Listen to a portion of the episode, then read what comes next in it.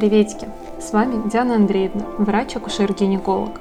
И вы на подкасте «Между нами девочками». Место, где собрана очень важная и ценная информация о женском здоровье. Подкаст создан для тех, кто готов слушать и слышать откровенные разговоры на интимные темы. Для тех, кто готов узнать правду о женщине. Присоединяйтесь и слушайте новые выпуски каждую неделю. Приятного и полезного прослушивания!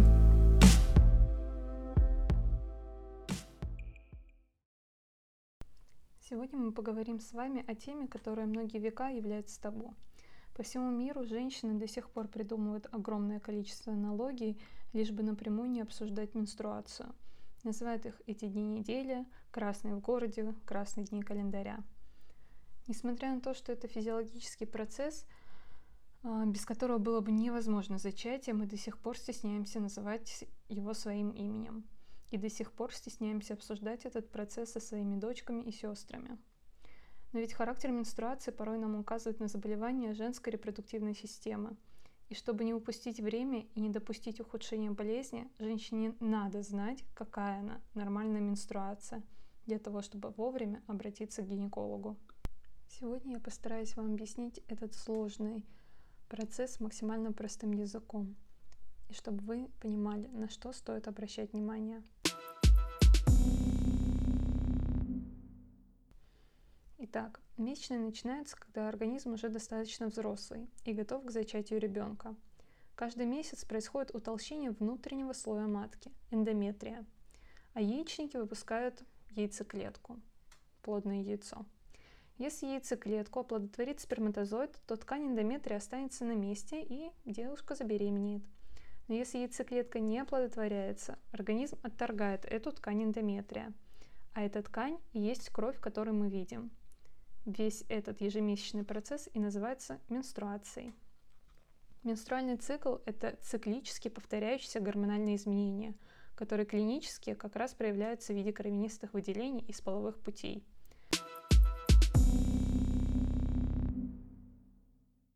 Весь цикл длится от первого дня кровянистых выделений до следующего дня кровянистых выделений. Итак, какие этапы можно выделить? Это фолликулярная фаза, когда гормон эстроген повышается, и ваше тело готовится выпустить яйцеклетку. Пролиферативная фаза э, происходит одномоментно с фолликулярной. Слизистая оболочка эндометрия, она становится все толще и толще. Затем происходит овуляция – когда выпускается яйцеклетка, и она начинает двигаться по фаллопиевой трубе, уже оплодотворенной. Затем наступает лютеиновая фаза. Фаза между овуляцией и началом вашего следующего периода, когда уровень прогестерона высокий, чтобы подготовиться к беременности. И секреторная фаза, когда матка производит вещества, которые либо помогают во время беременности, либо, если беременность не наступает, подготавливать слизистую оболочку к следующему периоду. Итак, если оплодотворение не произошло, то уровень всех гормонов резко падает. И весь этот нарощенный пышный эндометрий, он отторгается. Это означает, что вы гормонально начинаете с нуля для вашего нового цикла. У большинства первая менструация наступает в возрасте от 11 до 15 лет. Первая менструация называется менархия. У некоторых она может начаться в 8, у некоторых в 15. Это нормально, ведь каждая девушка уникальная и у нее есть свои особенности организма. Как правило, через два года после того, как начинают развиваться молочные железы, возникает первая менструация – еще одним признаком наступления менархии – это появление слизистых выделений из половых путей. Как правило, через полгода после этого наступает первая менструация. У 98% женщин будет менархия к 15 годам. Обратиться к гинекологу стоит, если до 15 лет первая менструация так и не наступила, или если в возрасте 13 лет молочные железы так и не развиваются.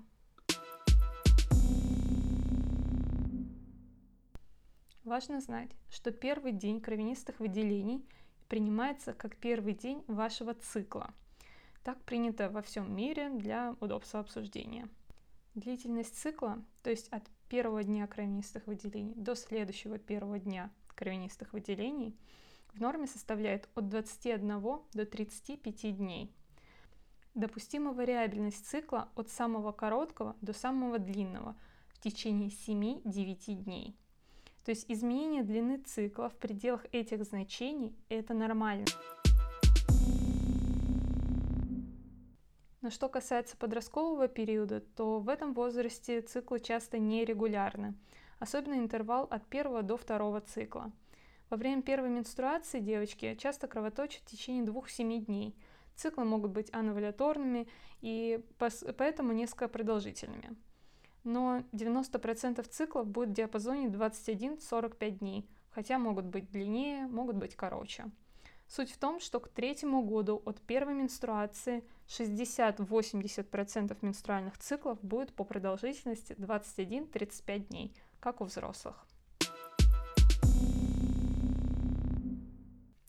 Менструальное кровотечение в норме длится от 4 до 7 дней. Кровотечение, требующее смены средств гигиены каждые 1-2 часа, считается чрезмерным, особенно когда оно длится более 7 дней. Это состояние называется менорагией. Конечно, в норме более обильная кровопотеря в первые два дня, чем в остальные. Но нормальным объемом кровопотери считается 40-60 мл за все дни менструации. Посчитать объем можно при помощи гигиенических средств. Легкая кровопотеря – это когда прокладка или тампон меняется 4 раза в сутки. Это где-то 9-12 грамм умеренная, когда тампоны или прокладки средней впитываемости промыкают каждые 4 часа. В данном случае крови выходит 12-15 грамм в сутки. И сильная кровопотеря, когда объемные средства, супер, протекают за 3-4 часа. В этом случае вытекает 15-18 грамм крови в сутки. Если кровотечение еще более обильное и вы меняете еще чаще прокладки, то это уже патология. Важно количество выделений за весь период, а не за день. То есть если месячные длятся 4-5 дней, но из них только один день посвящен постоянной замене прокладок каждые 2 часа, а в остальные дни вы балансируете в режимах легкие или умеренные, это нормально.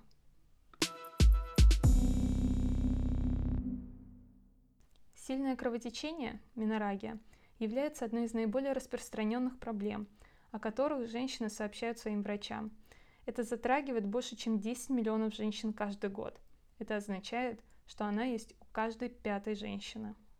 Возможные причины менорагии делятся на три общие области. Это проблемы с маткой. Сюда входят миома, полипы, гиперплазия эндометрия. Это может быть одним из признаков рака матки или рака шейки матки. Также это может быть признаком выкидыша или внематочной беременности. Вторая область – это проблемы с гормонами. И третья другие заболевания и расстройства. Сюда входят генетические заболевания, генетические заболевания свертываемости крови, заболевания, не связанные с кровотечением, такие как заболевания печени, почек, щитовидной железы, воспалительные заболевания органов малого таза и другие. Кроме того, не стоит забывать, что некоторые лекарства, например, аспирин, тоже может вызвать повышенное кровотечение. Если у вас врач обнаружил такое кровотечение и не обнаружил никаких проблем во время вашего обычного посещения у гинеколога, вам следует пройти обследование на нарушение свертываемости крови. Какие же менструальные нарушения могут потребовать обращения к врачу для подростков? Во-первых, если не начались менструации в течение трех лет после начала развития молочных желез если не начались менструации в 14 лет вместе с признаками гирсутизма, оволосенения.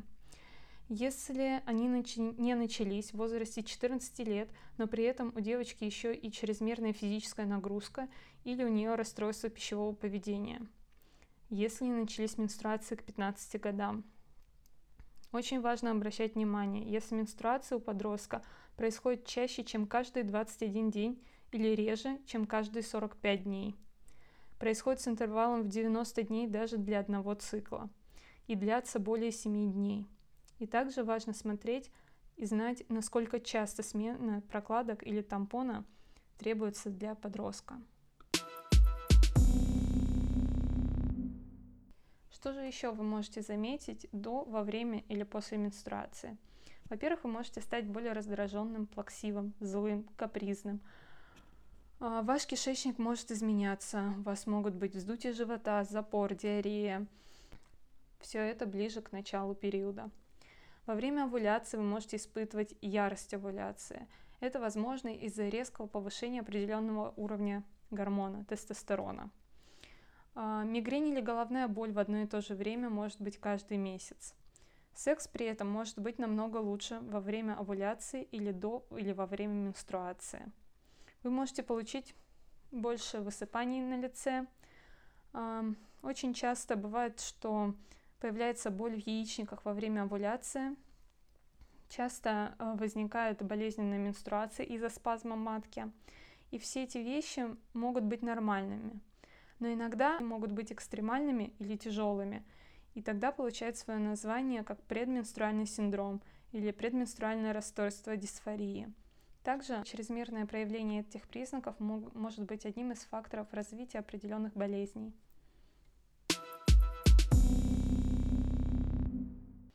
А теперь поговорим немного о мифах, касающихся менструации. Один из самых ярких мифов является, что во время месячных невозможно забеременеть. На самом деле это не так. Безопасных дней не существует. Как бы ни был популярен этот миф, но он не становится от этого правдой. Если у женщины более длинный цикл, то овуляция может приходить приблизительно на 21 день, а у тех, у кого цикл короче, он может прийти, например, на седьмой день. Какой бы ни был длины ваш цикл, надо помнить, что сперматозоиды сохраняют свою активность внутри женского тела вплоть до трех суток. Более того, в некоторых случаях менструальный цикл может быть непредсказуемым, и овуляция может происходить до, во время или после фазы кровотечения, особенно если у вас нерегулярный цикл. Помимо того, женщины путают нормальную менструацию с кровянистыми выделениями, и, соответственно, происходит сбитие всех расчетов. Если вы не планируете беременность и не принимаете оральные контрацептивы, обязательно используйте другие методы контрацепции.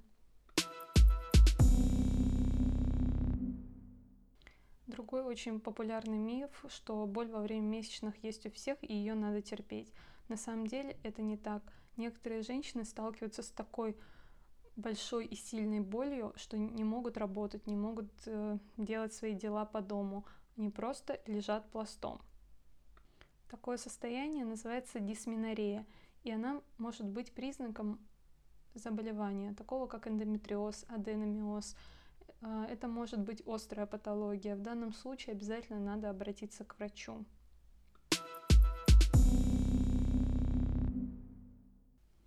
И третий популярный миф, что во время месячных нельзя заниматься спортом.